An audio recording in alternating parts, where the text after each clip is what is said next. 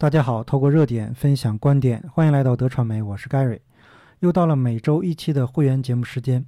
我们这期节目呢有两个内容，第一个内容会把近期卡车司机抗议限制令的具体情况做一下汇总，那包括了加拿大安省清场的情况。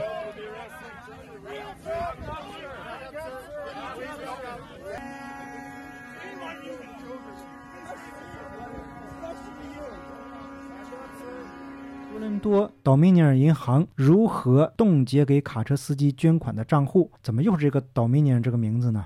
那川普这个总统被偷走啊，就是因为这个倒霉机器。另外啊，呃，纽约州州长凯西霍楚尔也对卡车司机的抗议进行了表态。还有法国自由车队也到达了巴黎，但是迎接他们的是催泪瓦斯和暴力殴打。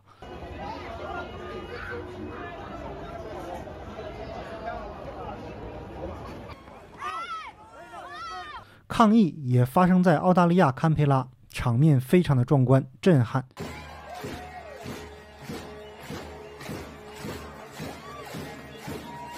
全世界各国爱好自由的人进行了前所未有的和平抗议。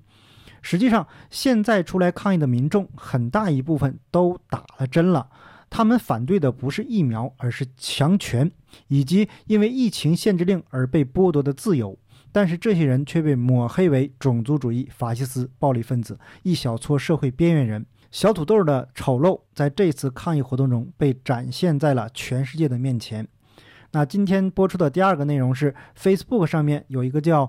公务员的博主发表了一篇香港医护工作者的文章，主要讲了香港第五波疫情爆发以来发生在医院的真实情况，包括了一些年长人士和三四十岁的中年人、年轻人打针以后突然入院。那他们本身并没有长期的患病记录，但是很多因为急性心脏问题或者是器官衰竭而离世。当然了，这些医护人员也表达了呃支持并鼓励接种疫苗的态度。因为如果不这样做的话，他们可能会被炒鱿鱼。医院内部人士都心知肚明，但是大家都不愿意或者不敢说出真实的情况。另外啊，文章也描述了奥密克戎在香港的实际感染情况，同时文章还引用了香港大学微生物系的教授袁国勇，他曾经针对医学伦理问题进行过分析，也进行过表态。那文章呢，也有来自纪律部队的内部消息，人们是如何利用制度上的漏洞，在居家隔离期间四处活动的？大家啊实际上都心知肚明，民不举，官不究。这期节目要讲的主要内容已经分享给大家了，因为你懂的原因，我们这个频道公开的场合很多问题是无法详细说明的。